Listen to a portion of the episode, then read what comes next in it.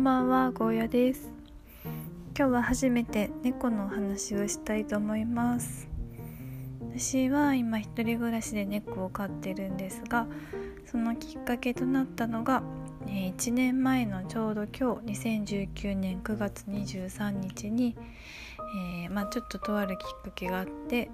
白猫が4匹生まれました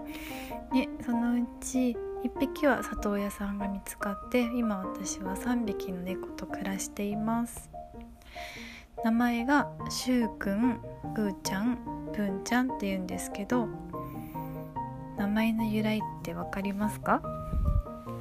ヒントは9月の23日です。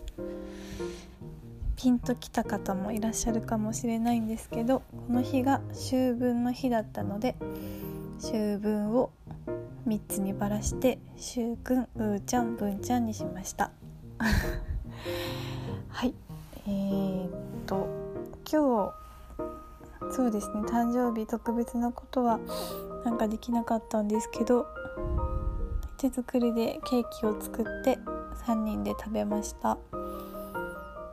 うんなんかやっぱりチュールってすごいですよね。多分猫飼われてる方すごいわかるかと思うんですけどチュールってなんかおやつの中でも、うん、断然ともう食いつきが違くてうちの猫たちも大好きで Amazon の定期便にしても1ヶ月持たないです。あんまり与えすぎも良くないんですけどね。はい。で、うん、猫の話何の話をしようか迷ってるんですけどなんかやっぱりこ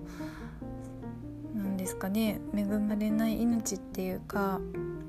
うんなんか実際やっぱりこう犬よりも猫子猫の殺処分と殺処分っていうかまあ、が 今現在やっぱりあるのでなんかこうそういうののボランティアとかも私もしてるんですけどほんと一匹でもそういった救われない命が救われたらなと思うんですけど皆さんなんかやっぱ猫可愛いし好きだけど飼えないみたいな人とかがいたらなんかあの飼うとかまでいかなくてもミルクボランティアとかあってその春先秋先の子猫が生まれる時期にあの、まあ、ある一定の期間だけ子猫を預かって里親さん代わりでミルクとかお世話をするっていう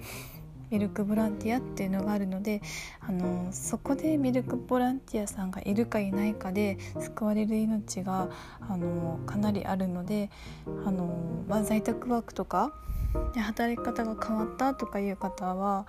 あのそういうボランティアとかにぜひぜひ協力して参加してほしいなって思うこの頃です。はいでそうですね他に何の話そうかなと思ったんですけど実際そうやって猫を飼う家の中で飼うってなった時になんかいろいろと思った以上に気をつけなくちゃいけないこととかあるんですよねなんか誤飲とか、うん、それこそまあ壁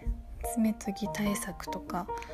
あとトイレの好き嫌い砂の好き嫌いとか結構あったりして意外と意外とというか繊細なんですよね。うん、なんで実際なんかこう猫を飼って気づいたこととか分かったこと気をつけた方がいいこととかあった方がいいものとかが